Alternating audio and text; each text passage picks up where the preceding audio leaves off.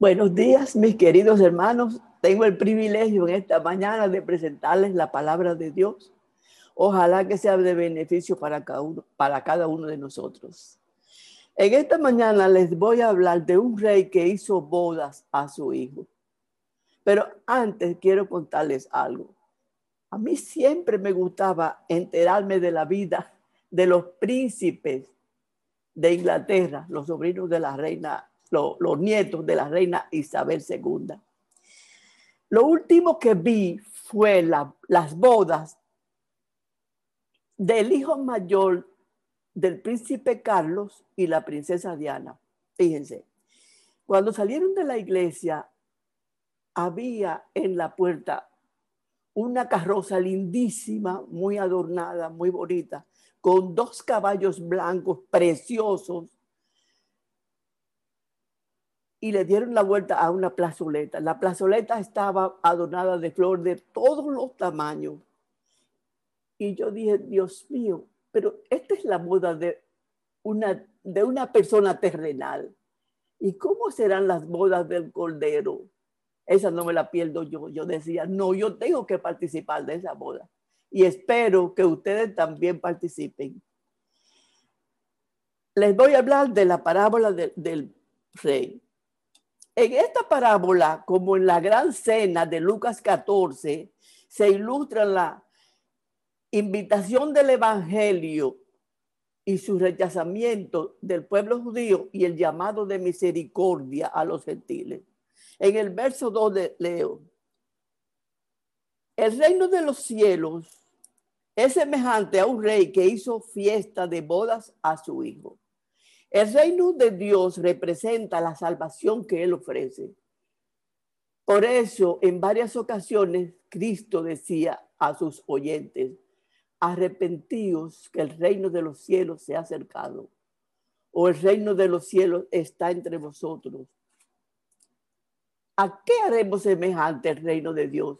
Y entonces él decía, semejante es a la levadura que una mujer enterró en tres medidas de harina, semejante es a diez vírgenes. Vamos a hablar un poquito de las diez vírgenes. Ustedes saben la historia de las diez vírgenes. Y tenían una particularidad. Cinco eran prudentes y cinco insensatas. Busqué en el diccionario eh, las definiciones de estas dos palabras. Miren, prudente, avisado, previsor, juicioso. Por eso las cinco prudentes hicieron provisión del aceite. Insensato, que no tiene sentido, loco, absurdo, terrible. Llegó el esposo usted sabe la historia, y se cerró la puerta. Hermano, cuando yo leo eso, que se cerró la puerta, a mí me da un, como un susto el corazón, porque yo digo, cuando esa puerta se cierra, se terminó todo, hermano. Se cerró la puerta. El que se quedó no puede entrar, porque esa puerta nadie la puede abrir. En la Biblia hay varios versículos que hablan de Cristo como el esposo y la iglesia como la esposa. Vamos a ver en Apocalipsis 19.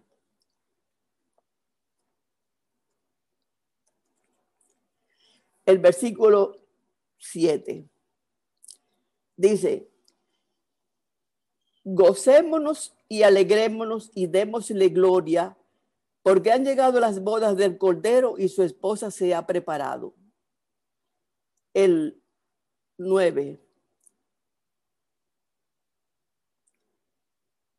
Y el ángel me dijo, escribe, bienaventurados los que son llamados a la cena de las bodas del Cordero. Y me dijo, estas palabras son fieles y verdaderas.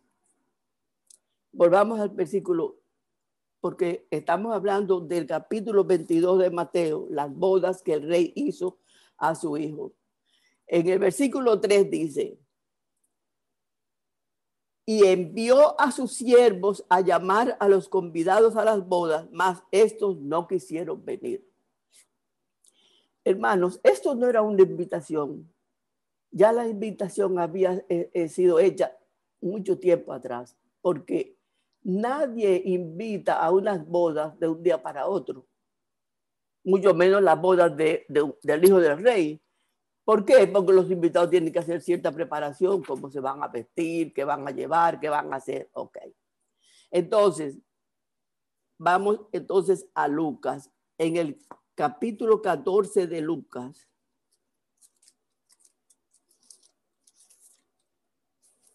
¿Qué sucedió aquí?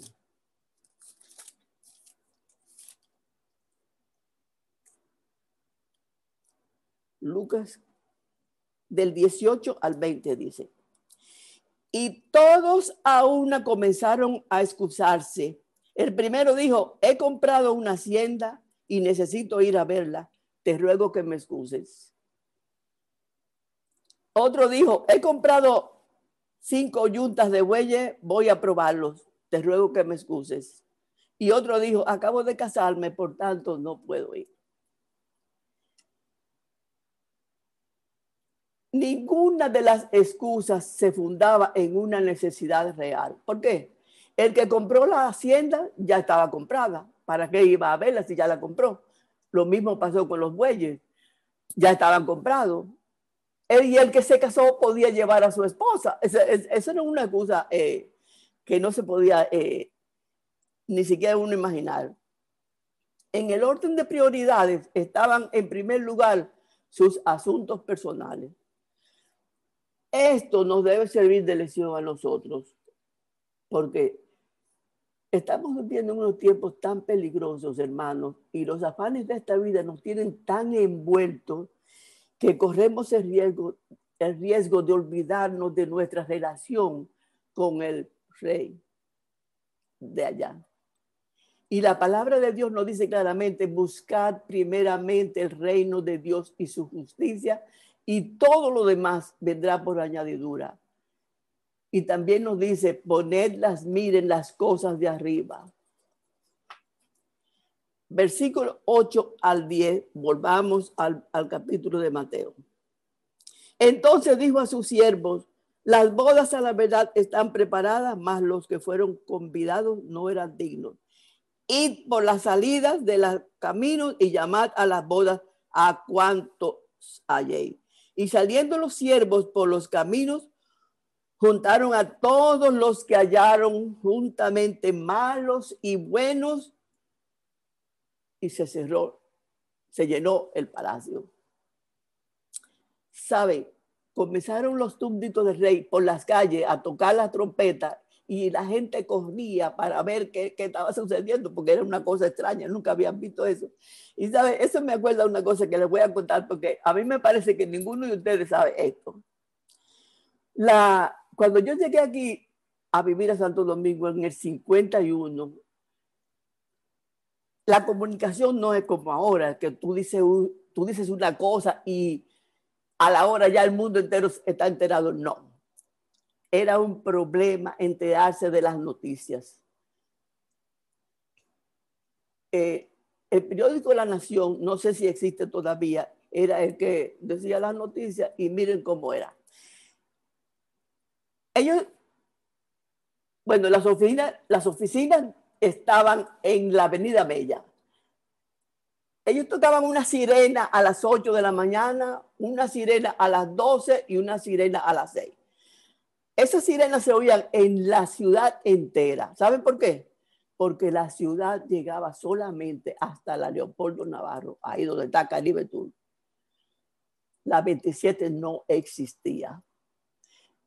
De la Leopoldo Navarro hacia acá estaba el aeropuerto internacional que se llamaba General Andrews. La San Martín sí llegaba hasta la UNFU, hasta allá que estaba el Hospital Manto, eso es todo. Bueno, entonces como esa sirena se oía en la ciudad entera, la gente estaba siempre a las 8 para entrar al trabajo, a las 12 la hora del almuerzo y a las 6 terminó el trabajo.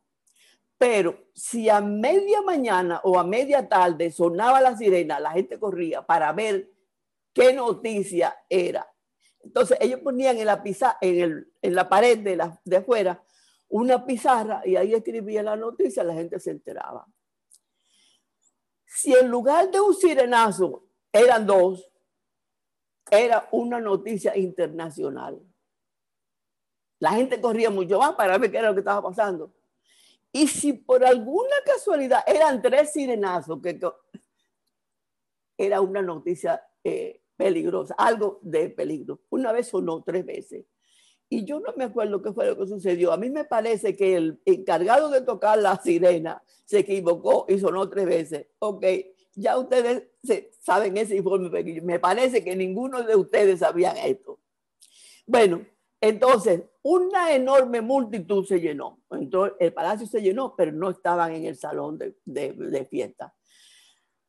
Todavía. Estaban como había que vestirlo, prepararlo, decirle también los reglamentos del palacio, estaban en el palacio del rey, cómo debían comportarse, todo eso. En ese ajetreo y en, ese problema, en esa problemática apareció un señor que no quiso vestirse. Dijo, no, no, no me, no me interesa, no me, no me, no quiero, yo, yo estoy bien vestido, yo no me interesa este vestido. Y se fue.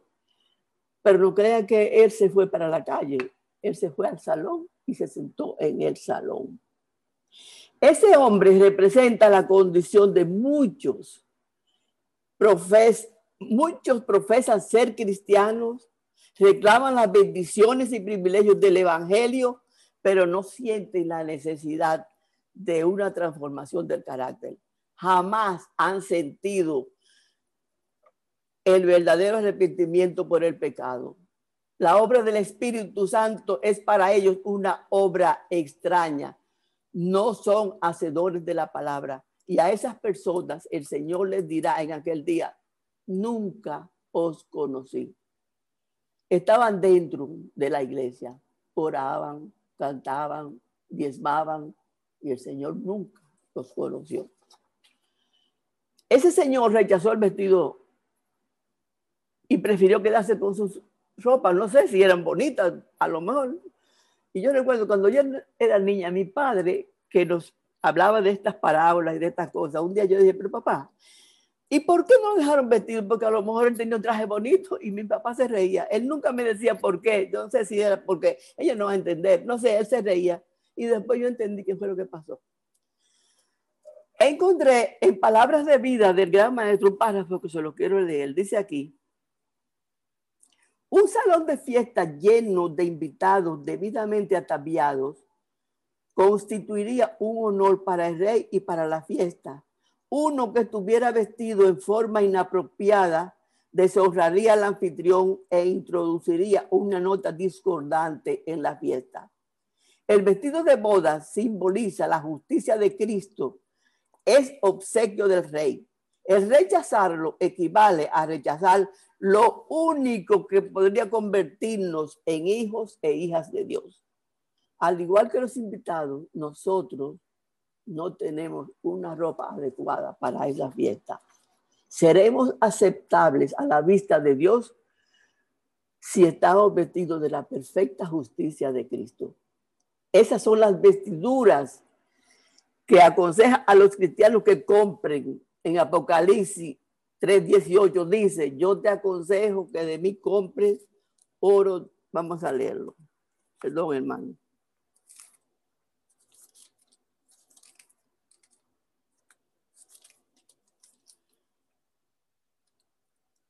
Por tanto, yo te aconsejo que de mí compres oro refinado en fuego para que seas rico y vestiduras blancas para vestirte y que no se descubra la vergüenza de tu desnudez. Y unge tus ojos con colirio para que veas. Vamos otra vez a nuestro capítulo de Mateo 22. Versículos 11 al 13. Y entró el rey para ver a los invitados y vio allí un hombre que no estaba vestido de boda y le dijo, amigo, ¿cómo entraste aquí sin estar vestido de boda? Más él enmudeció. Entonces el rey dijo a los que servían, atadle de pies y manos y echadle en las tinieblas de afuera. Allí será el lloro y el crujir de dientes. El examen que hace el rey a los invitados representa una obra de juicio. Cuando el rey le preguntó, ¿cómo entraste aquí sin el vestido de boda? El hombre enmudeció. Y así, hermanos, ocurrirá en el día del juicio. Ese día no tendremos excusa que presentar, porque todo está dicho, todo está escrito. Dios no toma a nadie por, sorpresa. Él siempre da un chance. Recuérdense que Noé tuvo 120 años diciéndole al mundo que si no se arrepentían iban a ser destruidos. Dios envió a Jonás y le dijo, Nínive será destruida dentro de 40 días. él no, él no destruye así, él avisa. Y encontré en Jeremías dos versículos que se los quiero leer. Jeremías 25, 4.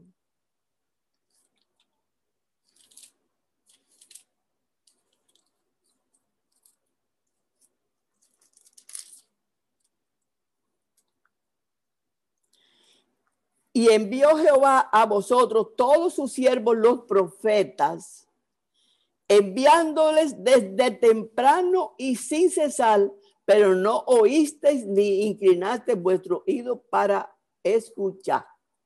O sea, Dios no actúa rápidamente, Él avisa. Pero vamos a ver el final de este hombre. Número uno, estaba dentro y quedó fuera. Estaba en la luz y quedó en las tinieblas. Estaba entre muchos y quedó solo. Estaba donde había fiesta y risa y fue a parar al lloro y al crujir de dientes. Estaba libre y fue arrojado atado de pies y manos. Una de las grandes doctrinas bíblicas es el momento de la separación eterna y Cristo las ilustró mediante la separación de las ovejas de los cabritos. Esto lo vamos a leer en el capítulo 25 de Mateo.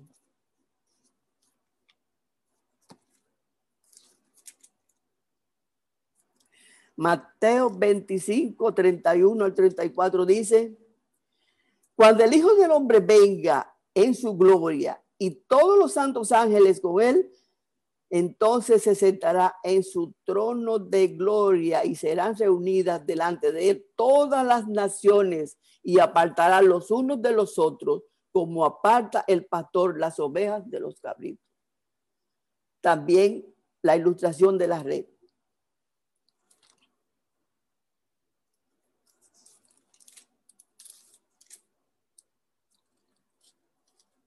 Mateo 13, no, perdón. Mateo 24, 30 y 31, perdón. Dice,